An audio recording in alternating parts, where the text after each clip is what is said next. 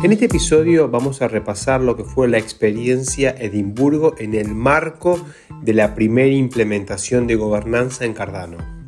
Alejandro Peschanker y Otavio Lima nos cuentan acerca de lo que fue esa experiencia. Ya les adelanto que el episodio tiene partes en un portuñol un poco complejo, pero la verdad está muy interesante. Bienvenidos y bienvenidas a un nuevo episodio de Bitcoin para todas y todos. El contenido compartido en este espacio de comunicación es educativo. En ningún caso representa asesoramiento financiero. Desde Bitcoin para Todos promovemos la participación activa de este nuevo espacio de creación de valor y aprendizaje. Buscamos facilitar el acceso a herramientas conceptuales y metodológicas para una toma de decisiones autónoma y responsable.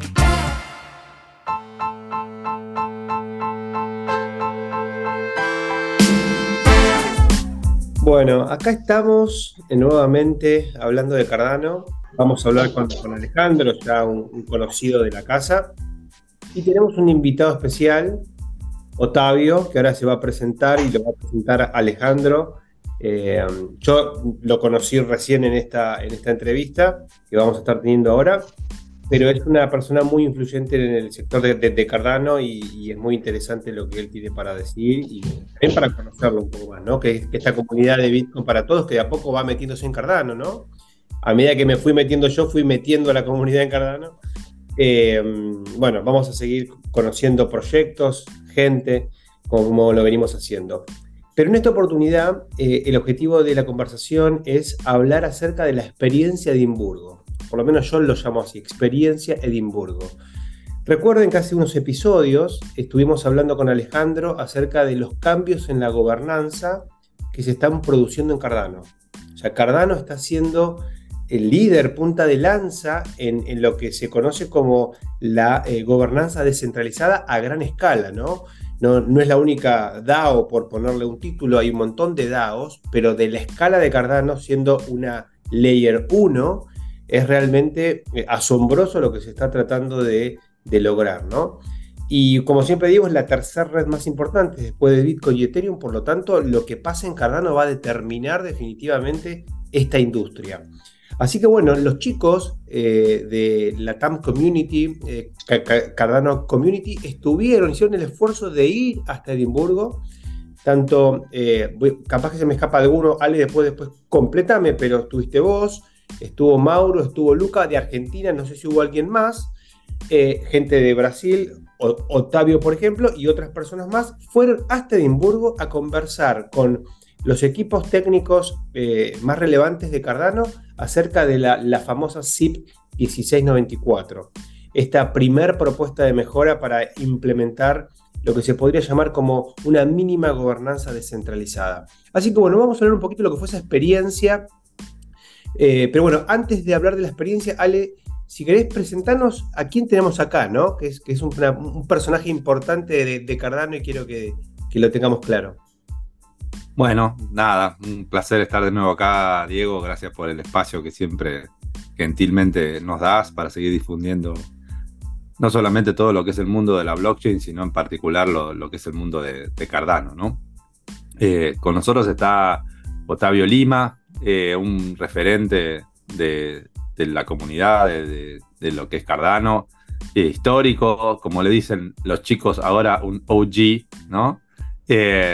Que, además tiene esa vocación de, difundir, ¿no? Y de crear espacios donde la gente se pueda enterar un poquito más de qué pasa, de la misma manera que, estamos haciendo vos y yo, pero, tal vez tuvo ese, tino de entender a la comunidad global, ¿no? Y, generó un, espacio de difusión que se llama Cardano Feed, que es como una especie de, ahora nos va a contar un poquito más él, no quiero ponerle títulos que no son, pero es como una especie de eh, productora de noticias, ¿no? Y concentradora de noticias, eh, específicamente orientada al mundo de lo que es Cardano, que es la más vista y, consultada a nivel global, ¿no? Eh, y él es de Brasil, acá en San Pablo, acá relativamente cerca, cultura latina, uno más de la comunidad latina de Cardano, con lo cual, bueno, nada, es un orgullo que, Otavio esté hoy con nosotros y que represente Latinoamérica de una manera tan interesante, ¿no? O sea, con una visión global desde Brasil. Eh, y bueno, nada, que hoy esté por acá conversando. Hola, Taubio, ¿cómo estás? Bienvenido. Olá, Alex. É, obrigado, Diego, pelo convite. É, fico muito feliz né, de participar com vocês desse espaço. Acho que a comunidade latino-americana precisa realmente de mais espaço, precisa ser reconhecida. Nós temos muitos é, players importantes, tá? não só plataformas, mas também, acima de tudo, pessoas. É, são pessoas que movimentam o ecossistema e nós temos pessoas brilhantes né, né, na, na, comunidade latino-americana. Então, obrigado por, por esse espaço. Né, vou me apresentar é, rapidamente aqui. É, eu sou empreendedor, tá? já, já fundei 11 startups, né, comecei quando Olha, era bem novinho, né, comecei com 15 anos, quando foi minha primeira empresa oficialmente aberta. Tá? De lá para cá foram muitos erros e alguns acertos né, nesse mundo de empreender. Só sei trabalhar com tecnologia, minha vida inteira só fiz isso, tá? E espero continuar fazendo por muito tempo. É, já morei no Vale do Silício, empreendendo. É, conheci Bitcoin em 2014 para 2015, no Vale do Silício, mas não fui tocado pelo bichinho do Bitcoin. Né? Inclusive, lá tinha um brasileiro que fundou uma grande exchange né? E eu olhava aquilo e não, cara, eu falava, não pode ser, eu não, eu não fui picado, eu estava trabalhando em outro segmento, né? Eu estava trabalhando com augmented reality, então não tinha é, é, nem tempo para ficar é, é, é, nesse movimento. Mas em 2018 voltou, né? É, comecei a ouvir muito novamente esse tema, esse tema, e no início de 2018 eu falei, cara, quer saber? Eu vou empreender na área de Bitcoin e na época já criei uma blockchain junto com um amigo que também é desenvolvedor. Né? Criamos essa blockchain, foi uma das maiores aqui no Brasil. E logo em seguida criei uma plataforma de cashback é, que dava cashback em compras online, só que dava em Bitcoin aqui no Brasil. A plataforma chegou a ter 50 mil usuários, não consegui crescer além disso acabei vendendo a plataforma para a maior exchange do Brasil, a primeira, na verdade, que tem 500 mil usuários. E aí entra o mundo Cardano na minha vida, né? Eu peguei o valor da venda e coloquei tudo em Cardano, né? 100%. E aí, quando eu coloquei, isso é muito engraçado, isso foi em 2019, tá? É, quando eu coloquei na Cardano, passou dois meses, a Cardano caiu sei lá, eu lembro os valores de cota, tá? Mas eu entrei, na Cardano estava 7 centavos de dólar. Quando eu entrei, é, dois meses depois ela veio para 5, três meses depois ela veio para 4. Passou um ano, ela estava 2 centavos de dólar. E assim, meu patrimônio caiu 95%, porque vinha a queda do dólar, do Bitcoin, tudo ao mesmo tempo. E eu não entendia, tá? Por quê? Eu fiz muita pesquisa. Né? O Charles é um gênio, né? fez um trabalho acadêmico voltado para pesquisa científica, reuniu os melhores matemáticos do mundo e eu não acreditava porque isso estava acontecendo. E aí, a primeira dor que eu quis resolver foi: eu preciso saber tudo o que está acontecendo na Cardano, no mundo todo, em todos os idiomas, em tempo real. Em quatro dias, criei o Cardano Fit, que é um repositório, um agregador de notícia né, em Cardano em 21 idiomas, de 280 fontes de dados do mundo inteiro, e soltei. Eu fiz ele em formato aberto e público. Né? No primeiro mês, o site teve 30 mil acessos, no segundo foi para 60 mil, no terceiro, 100 mil. Quando passou questão de oito meses, eu estava com um milhão de acessos mensais. Tá? E aí o negócio né, começou aí né? E eu me aprofundei cada vez mais em Cardano. Né? Hoje é, trabalho 100% em função de Cardano, não tenho outro trabalho, parei meus outros negócios no seguinte sentido, eu estou realmente focado no ecossistema Cardano já há um ano, né, dedicado exclusivamente em Cardano e fazendo muitos movimentos na comunidade brasileira, né, que a gente precisa muito aqui no Brasil disso, e agora com a aliança junto com o Alex e todo o time da Latam, a gente poder usar o Cardano Fit para dar uma visibilidade maior para nossa América Latina, que nós sabemos que precisa. Então, só para dar uma introdução é, do, que eu, que eu faço, o que eu sou, é, espero também ter ocupado muito tempo aí do, do podcast. No, no, súper interesante. La verdad que es impresionante la, la historia que contás. Eh, y, bueno, cómo vas a, vas a full. O sea, eh, dijiste 100% Cardano, te metiste en Cardano y bancaste la. O sea, lo, como, como hablamos acá, bancaste la parada, es decir, bajaba, bajaba, bajaba y vos seguías ahí firme. Eh, lo, lo, que es una característica muy importante para, para estos mercados, ¿no? Mercados donde la volatilidad es tan grande que si uno no, no, no, no tiene la determinación, la vocación, digamos, de, de, apostar a mediano y largo plazo, nada, cualquier otro hubiera abandonado y hoy estás haciendo otra cosa, digamos. Así que bueno, te felicito y la verdad que, nada, eh, excelente todo, todo, todo, toda tu experiencia, ¿no? Muy interesante. Así que bueno, estamos acá con, digamos, con dos pequeños monstruitos que nos van a contar ahora un poquito qué pasó en Edimburgo, digamos. Por favor, no me digas lo que pasó en Edimburgo se queda en Edimburgo, porque la idea es que lo que pasó, por lo menos lo que se pueda contar, ¿no? Digamos. Así que Ale, bueno, arrancásemos un, un, poquito una introducción de qué fue este evento, lo importante que era, eh, breve, cómo fue que llegaron hasta, hasta, hasta participar, digamos, y después entramos en el doble clic de qué pasó dentro de, este evento, ¿no? Pero danos un poco de contexto. Bueno, básicamente el año pasado se anuncia en Cardano el inicio de lo que es la, la era Voltaire. No casualidad elegir ese personaje de la, de la historia, ¿no? De parte de la Revolución Francesa. Eh, cuestionado, querido, odiado, pero bueno, la cuestión es que eh, sin duda es una, una, fuente de inspiración, porque lo que estamos haciendo básicamente nos hizo antes y constituye una verdadera revolución. Lo que, lo que Cardano busca hacer o que el ecosistema de Cardano busca hacer es que por primera vez en la historia haya una blockchain 100% gobernada por sus miembros, ¿no? Y esto a veces causa debate, porque te dicen, no, no, la, la red más descentralizada es Bitcoin y es la más centralidad del mundo. Sí, en la operación, ¿no? En lo que es la parte tecnológica o técnica de lo que es la, la blockchain, sin duda, Bitcoin es la más descentralizada por la que tiene la cantidad mayor de nodos distribuidas a nivel eh, global, ¿no? Pero hay otro tipo de centralización, que es la descentralización de propósito, ¿no? Que es, ¿para qué queremos esta blockchain? ¿Cómo se deciden los cambios de la blockchain? ¿Cómo se define si vos querés el día de mañana que el precio baje porque quiere llegar a más gente, el precio de transacción, ¿no? O qué pretendés ser, ¿querés ser una reserva de valor o querés ser una moneda de cambio? ¿Querés ser más eh, orientada a pagos o más orientada a seguridad? ¿O querés estar más en la parte de identidad o ser hacer capas 2, ¿no? O ser más programable o menos programable.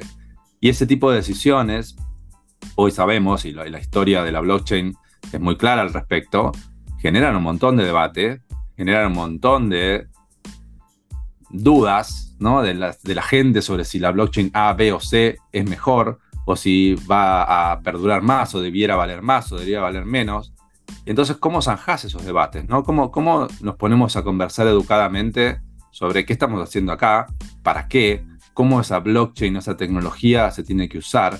Y hoy en día la mayoría de las blockchains tienen un segmento muy chiquito de personas que son las que tienen las llaves técnicas, llamémoslo así, para poder hacer cambios en la blockchain. Al ser un protocolo descentralizado, claramente la seguridad es, es crucial, entonces hay muy poca gente que tiene las llaves de disparar cambios profundos en esa blockchain, ¿no?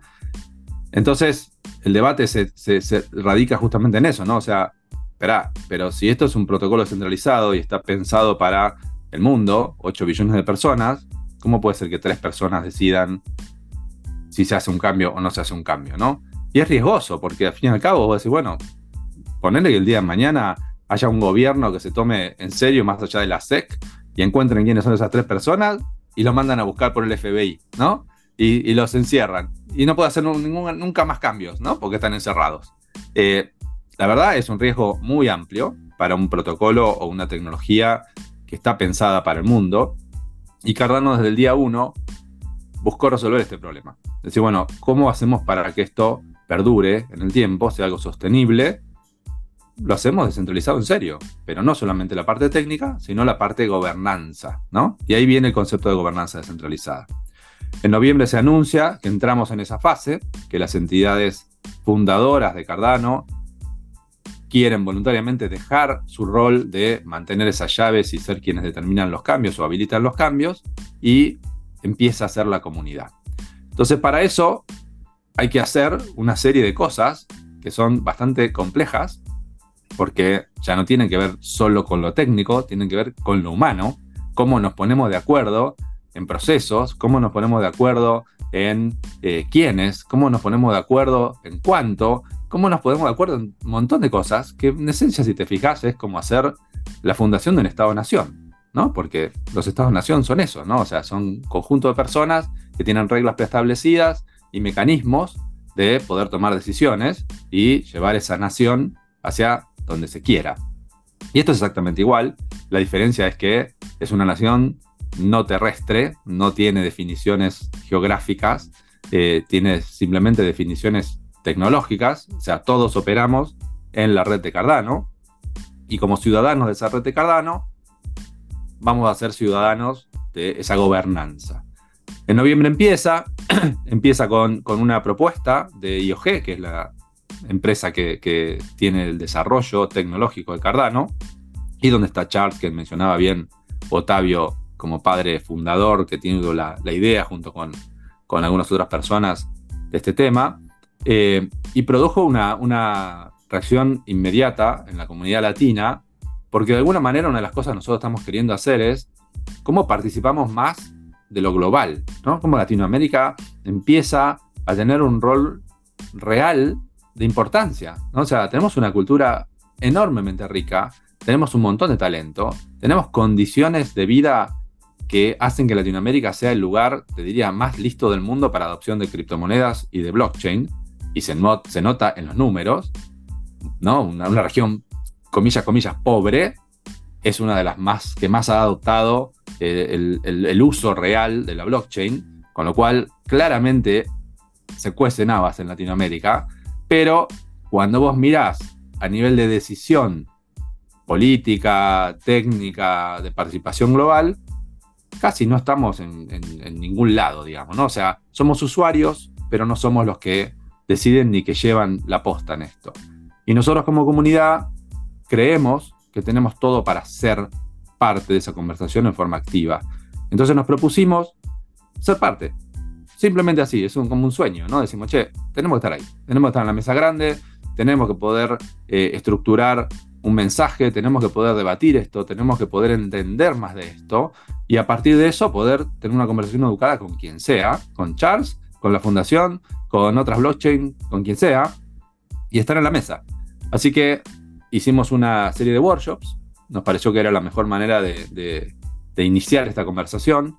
Se hicieron workshops en 12 ciudades distintas de Latinoamérica, eh, en seis países. Estuvimos en México, estuvimos en Brasil, estuvimos en Colombia, estuvimos en Chile, estuvimos en Argentina, estuvimos en Venezuela.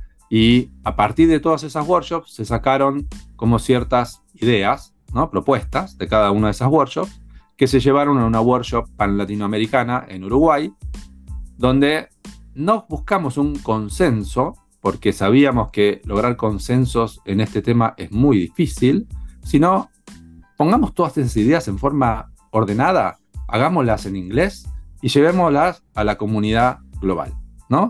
Tratemos de representar a Latinoamérica desde sus diversidades, desde su inclusión, desde su cultura. Y entonces armamos un documento, a, mi criterio bastante bien logrado, que da mucha... Es muy interesante mirar cómo cuando los latinos nos proponemos algo, logramos cosas tal vez de igual calidad eh, que cualquier parte del mundo, digamos. ¿no? tenemos nada que envidiar a otros, que de hecho creo que en, lo que es Cardano hasta hicimos un, un, trabajo bastante mejor que el resto. Y a partir de ese resultado fuimos invitados, siete personas de, la comunidad, a ir a Edimburgo a representar esta zona geográfica del planeta. Eh, y eso fue lo que nos llevó a esa reunión global que se hizo hace unas tres semanas en, la ciudad de, escocesa de Edimburgo. Ese es el contexto. Bueno, un contexto histórico muy, muy, muy piola para tomar total dimensión. Eh, ahora, bueno, cuenten cómo, cómo fue el viaje, digamos, cómo fue la experiencia allá, digamos, cómo, quiénes estaban. Vamos a, eh, entrar por la parte más cholula, si se quiere, como para meterle un poquito de... Eh, bueno, me imagino que ambos vieron a Charles, no sé, lo saludaron, había otra gente. Lo dejo, lo dejo, lo dejo a Octavio contar la parte cholula, que además, para, para todo lo que es relaciones humanas, Octavio es un grande. Contá um pouquinho, Otávio, se. É, pô, Alex, parabéns aí pela explicação. É um tema extremamente denso, complexo, né, para ser explicado em tão pouco tempo. Né? Nós estamos falando realmente de, um, de, um, de uma, uma nova etapa, que eu diria até da, da, da humanidade que a gente está chegando. Tá? Nós, hoje nós não estamos preparados, nós estamos engatinhando em estágios muito iniciais para esse processo. Né? E como você falou, não é sobre tecnologia, tá? Isso é sobre pessoas, tá?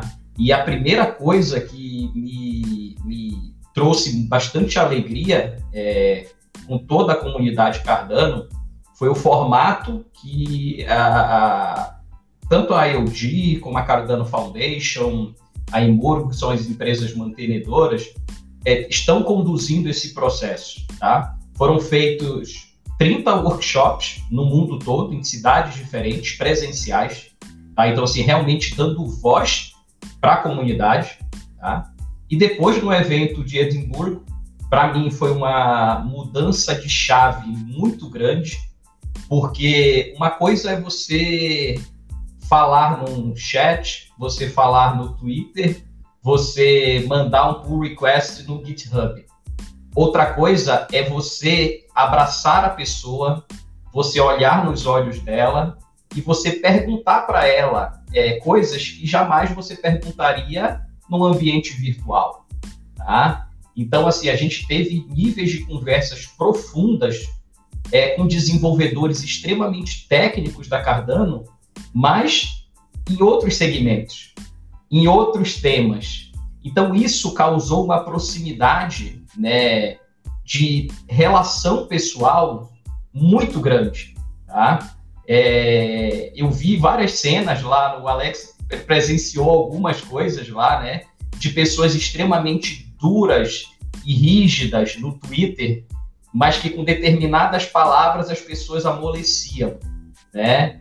Então eu fiquei muito feliz, né, com isso, é, principalmente com a, a postura do Charles. Eu não conhecia ele, mas uma pessoa extremamente atenciosa, uma pessoa é, é, que realmente se importa com os outros que estão ali, muito solícito, uma pessoa que ouve bastante, tá? ouve muito, e fiquei feliz tá? é, com esse movimento, com o que foi feito. Eu espero que tenha sido apenas um pontapé, um início, né, e que realmente isso tenha continuidade, como o Charles mesmo falou, isso vai ter continuidade, ele vai montar um centro, possivelmente físico, para todos se encontrarem. O Alex depois pode falar um pouco mais né, dos MBOs, mas assim, eu acho que é, eu sou, eu e acredito que todos que estiveram lá, nós somos privilegiados tá, de estar fazendo parte no momento de concepção da, desse processo de governança e realmente se sentir o que muita gente fala, né? A, a, nova geração hoje fala muito sobre pertencimento, né? De você fazer parte. Então, é, eu, eu venho com uma cultura disso, né? Minha cultura é de startup, então eu sou movido a propósito, a pertencimento, e eu vejo que esse, essa sementinha que foi plantada né, nesse em Edimburgo eu acho que vai florescer uma floresta muito grande. Tá? É a percepção que eu tenho. Né? Não vou falar tanto da parte técnica, porque é, realmente não, não sei se é o momento da gente tratar disso. Eu gostaria muito de falar dessa parte realmente de pessoas e propósito. É, e eu estou extremamente satisfeito com o que eu estou vendo acontecer na Cardano. Ahí te, te le, le, pongo un par de datos de color, si querés, a, a lo que nos contaba Otavio. que fue uno de los protagonistas, te diría, eh, más farandulesco del, de, Edimburgo, porque llevó una bandera eh, brasileña que en vez de tener el, mundo adentro, en la parte azul, ¿no? la parte redonda azul, tenía el logo de Cardano.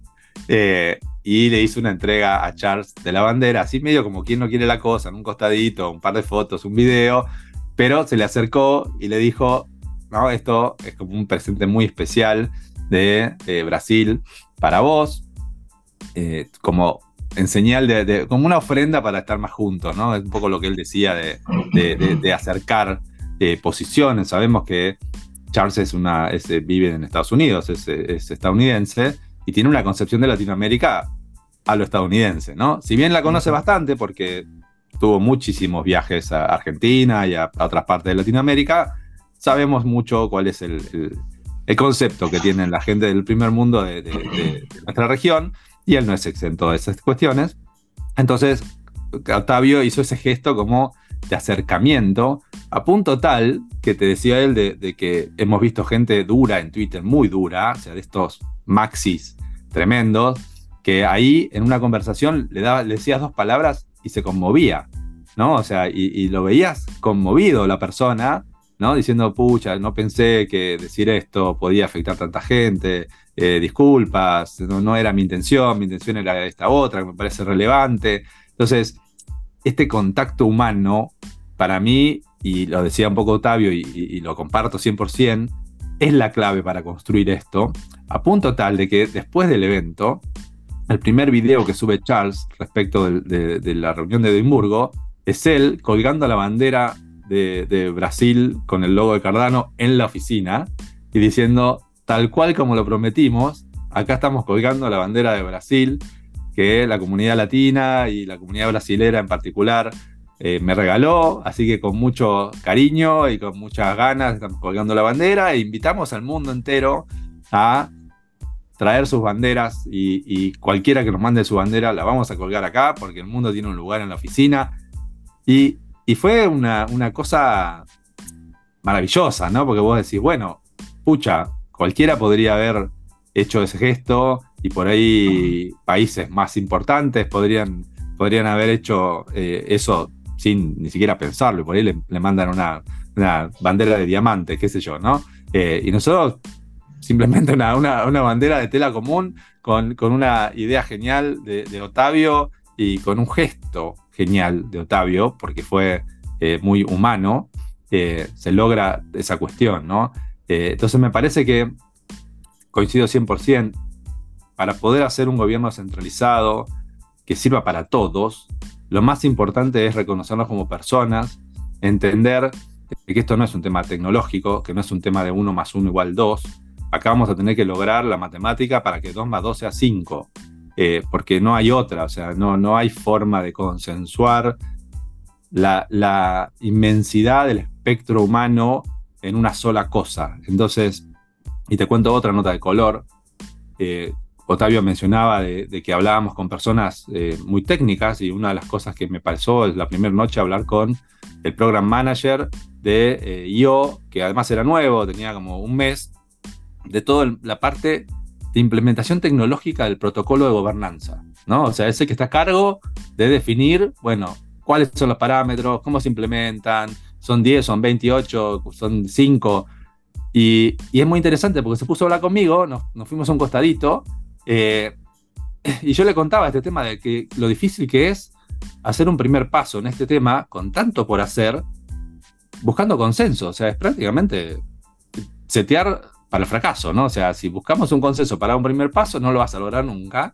Y entonces, que nosotros buscamos de lo latino, tratar de hacer las cosas un poquito menos ordenadas tal vez, menos eh, estrictas, pero tratar de ese, ese pasito acomodar el lugar. No importa si es un pasito más o menos bueno, malo, si es para el costado o para la izquierda, pero es un pasito. Nos movemos. De donde estamos, nos movemos. Y eso nos va a permitir aprender, nos va a permitir evaluar, nos va a permitir mejorar. Y él me decía, ah, la palabra que vos estás buscando se llama compromiso. Y me encantó.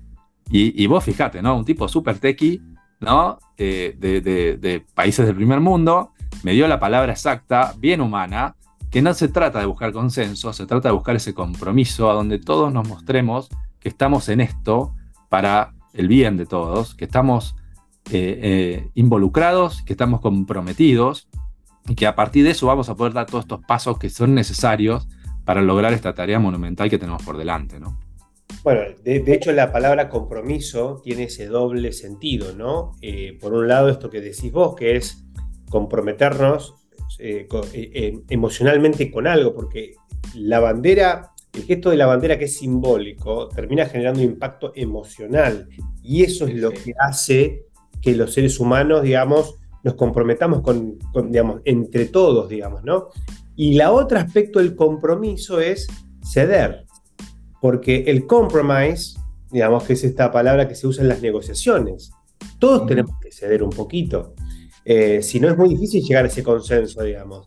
Entonces, bueno, esa actitud, digamos, es una actitud eh, de empatía, eh, una actitud de, también una actitud de lo que es poco la posverdad, esto de aceptar, digamos, de que ninguno tiene la razón. O sea, acá no hay nadie que sepa lo, cuál es la mejor, eh, el mejor parámetro, los mejores...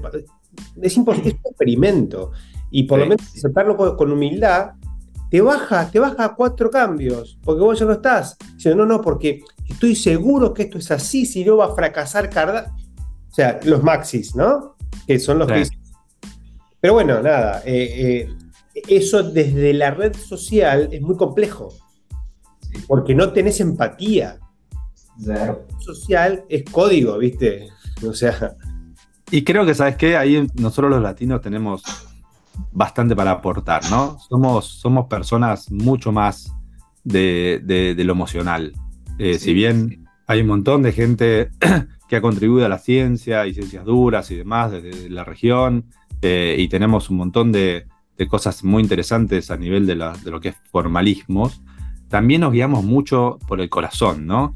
Eh, tenemos esa combinación particular de de buscar ese contacto humano, de buscar lo emocional como tal vez una pseudo verdad, ¿no? O sea, si para si mi panza me dice algo, algo hay. Tal vez no lo puedo expresar en palabras, tal vez no lo puedo buscar una ecuación, pero algo hay ahí, ¿no? Y yo como humano tengo un montón de cuestiones que percibo y que siento que tal vez si le empezamos a dar un poquito más de bola y empezamos a entender un poquito más lo que nos pasa, lo que sentimos, y sentimos con los demás, ¿no? Eh, ahí hay cierta verdad que nos puede ir mostrando el camino y que me parece que eh, desde Latinoamérica podemos mostrar mucho este tema, ¿no? De hecho, hubo varias escenas eh, emotivas en, Edimburgo, que es raro, porque la mayoría de la gente que estaba ahí, éramos como 80, son países nórdicos, ¿no? O sea, más del lado sajón, ¿no? Más, más duros, más racionales suizos, ¿no? Eh, eh, finlandeses, ingleses, eh, obviamente canadienses, estadounidenses, y mm, hubo mucha conexión desde la emotividad, y me parece que esa es la forma. Si vamos a crear un sistema de gobierno, si vamos a crear un Estado-nación para todos, tenemos que partir de lo humano. Punto. O sea, la tecnología va a ser la herramienta, pero lo humano es lo esencial y ahí es donde están los acuerdos, ¿no? Los compromisos que podemos llegar a tomar entre todos, ¿no? Totalmente. Um ponto, um ponto Alex, é, que você acha que vale a pena a gente comentar, é, pegando o próprio conceito de tecnologia, né, de o MVP, né, do mínimo produto viável, a Cardano está usando né, o MVD, né, que é a, a governança mínima viável. Nós não vamos criar uma constituição e uma governança amanhã. Não, mas nós estamos, nós precisamos dar o primeiro passo, né? Aqui no Brasil tem uma expressão que eu uso bastante, que é chamada só bora, que é vamos, né? Vamos para, precisamos ir, precisamos andar, não vamos não vamos fazer escrever a história toda, mas vamos escrever um capítulo, e depois outro capítulo e vamos em frente. Então, até, até nesse formato que a Cardano utilizou, né, de chamar de MVG, foi muito saudável, né, porque em determinados momentos nós passamos 48 horas, foram dois dias é, extremamente é, é, com muito conhecimento, né, para mim com uma dificuldade alta, porque apesar de ser da área de tecnologia, as discussões são muito profundas, né, no nosso idioma não nativo, então você tem que pensar, você tem que traduzir, você tem que processar aquela informação. Então chegava no fim da noite, eu estava esgotado, né? Muita gente do, do, da nossa equipe estava realmente cansada, mas isso a todo momento, né, nas próprias discussões, as pessoas queriam chegar num denominador, num, num ponto final, mas aí voltava para trás, gente. É MVG.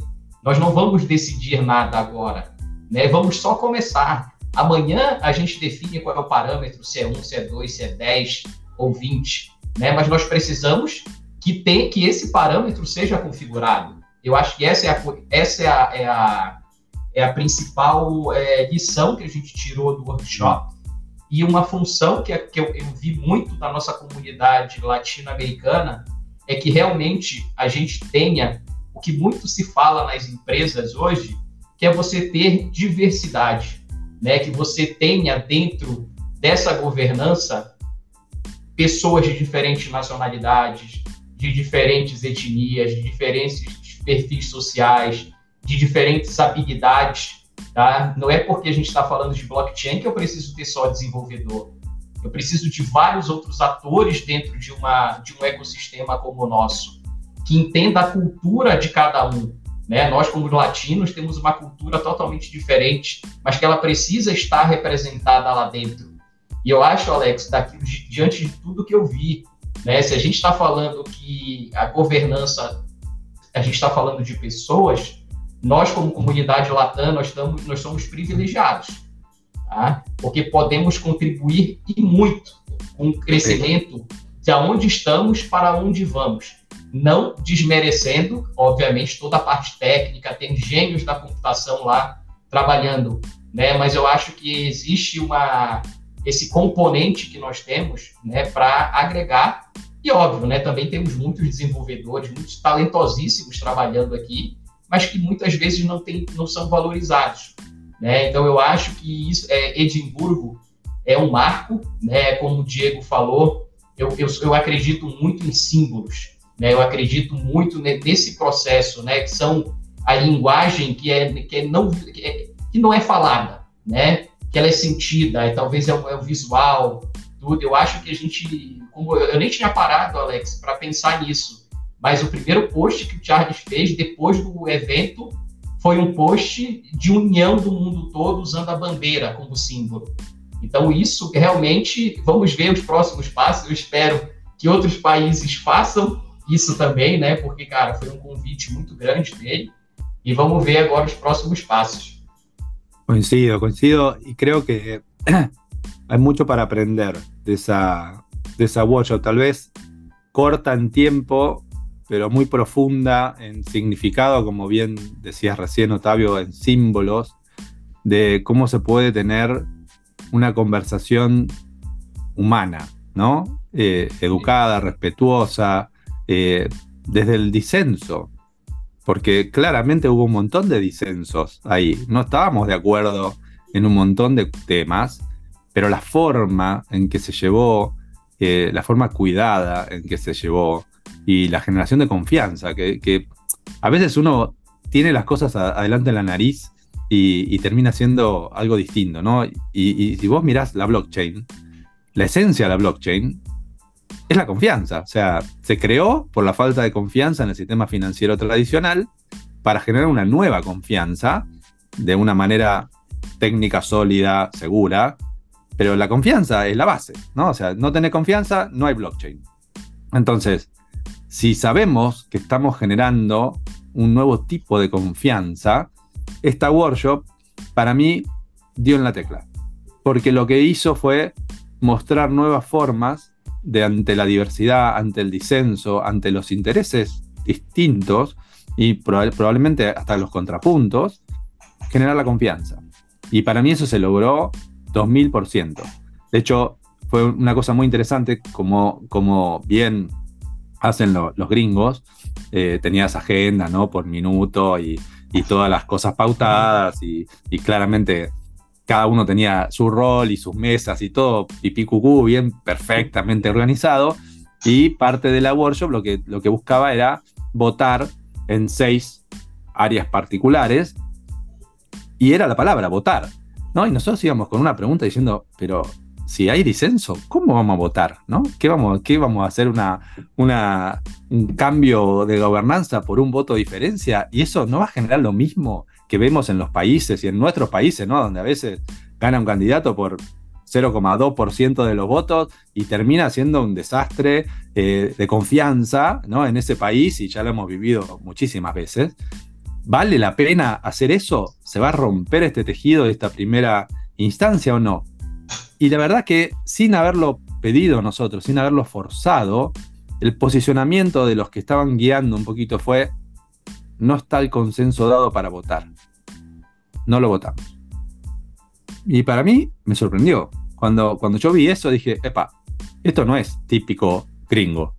No es típico gringo. O sea, un gringo no hace esto ni de casualidad, pero entendieron que lo que estamos haciendo acá es algo que va por encima de todo lo conocido, que lo más importante es generar esa confianza para que cuando esto realmente demos ese primer pasito, todos estemos confiados es que es un primer pasito. No es el último, no, es, no son 10, no te va a cambiar la vida 2000%, pero es un primer pasito. Y ese primer pasito se tiene que dar en confianza, con ese compromiso. Entonces, me encantó el, el posicionamiento, ¿no? Donde todos salimos contentos, con posiciones totalmente por ahí distintas, pero contentos, diciendo, epa, está bueno esto.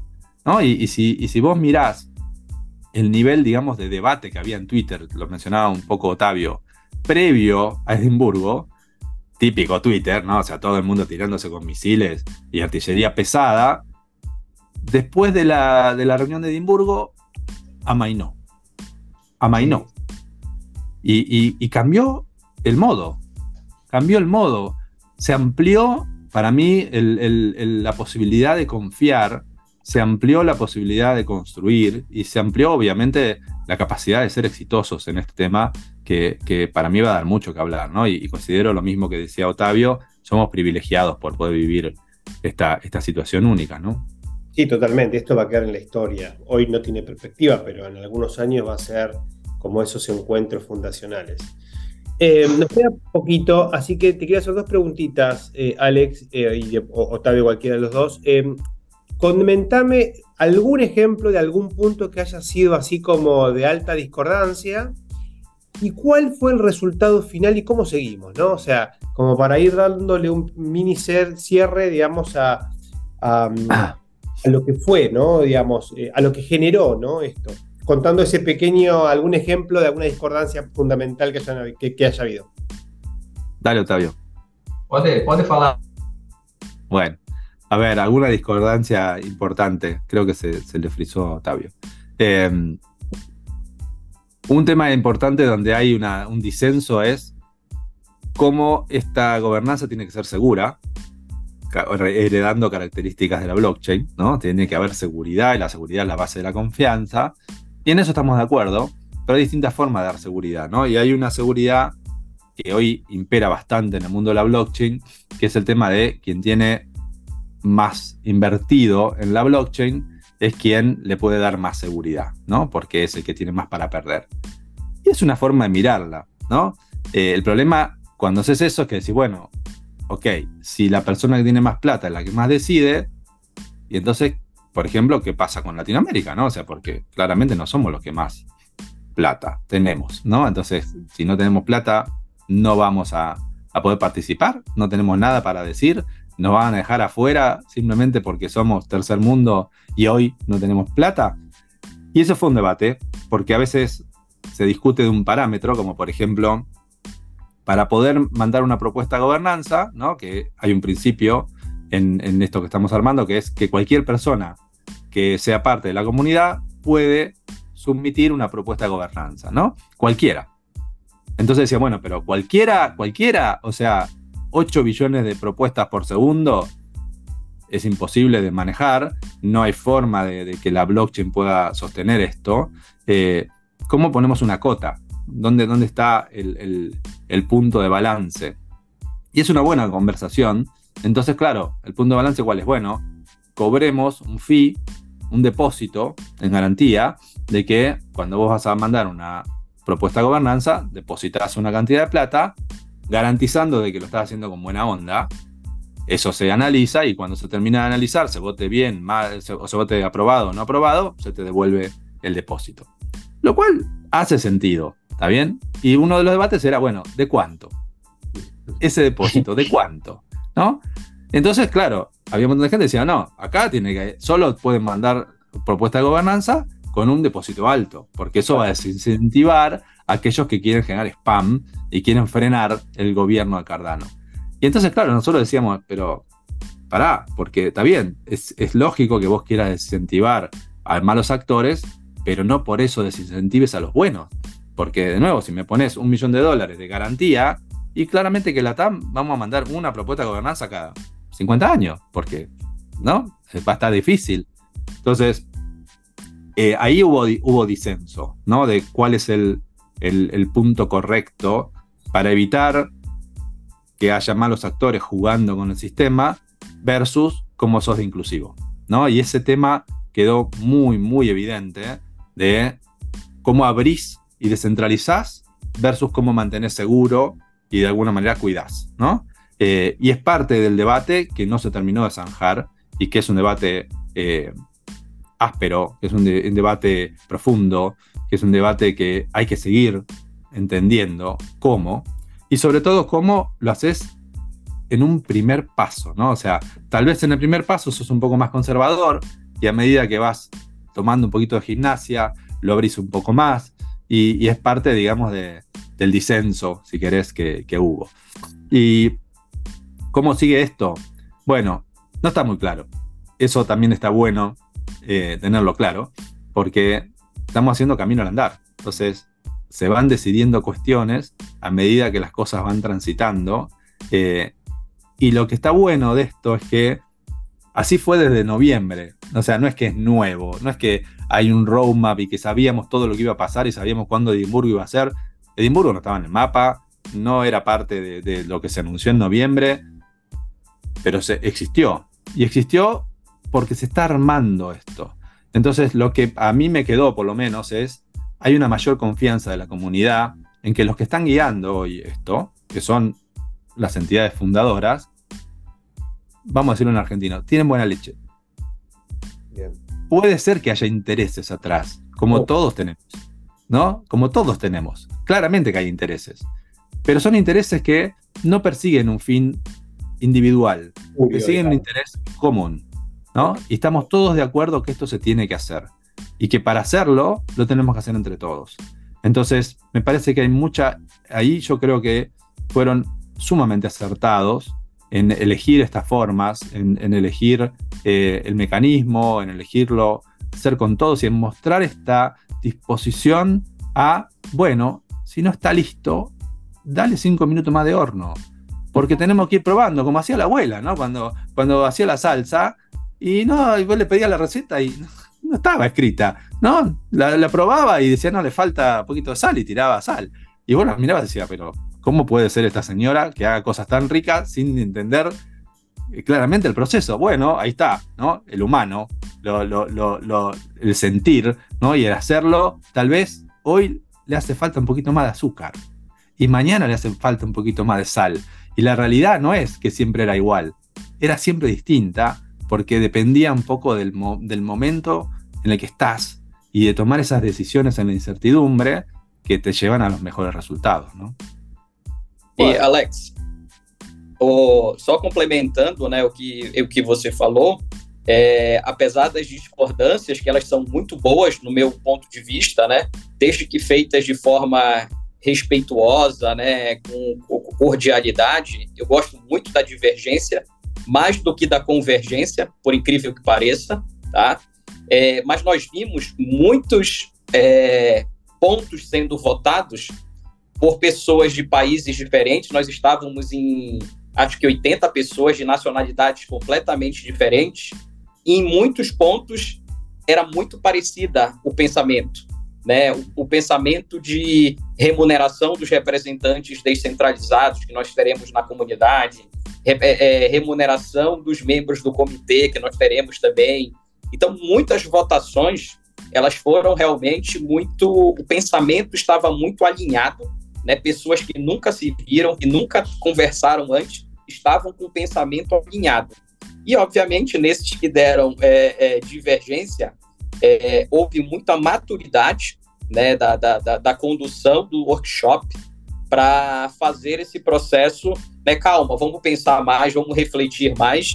Então, isso também foi extremamente positivo, né, para a gente ver como vai ser conduzida as questões delicadas, né, que precisam ser tratadas, né, conversas duras precisam ser, é, ser realizadas, e isso foi muito bom a gente ver a forma de conduzir da, da, da Cardano.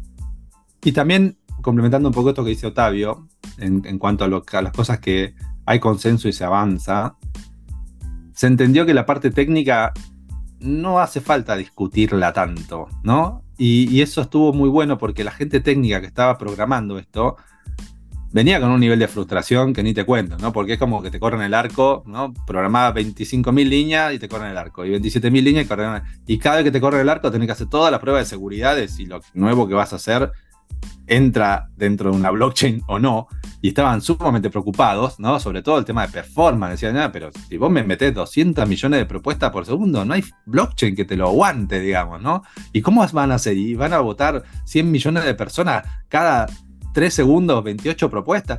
Entonces, quedó muy claro que el, proceso técnico tiene una validez en sí misma, porque se trata de darle a la blockchain parámetros. Parámetros que puedan ser gobernados, ¿no? Y que, y que puedan ser cambiados. Entonces, no importa tanto si el parámetro va a tener el valor 5, 6 o 7. El parámetro tiene que existir. Entonces, para que exista, tiene que haber una persona técnica que lo pueda programar. Y punto. Y no hay mucho que discutir ahí. Programalo. Ponle el parámetro. Después vemos. consensuado o no consensuado, primer paso o segundo, qué decir de la comunidad. Pero el parámetro tiene que estar.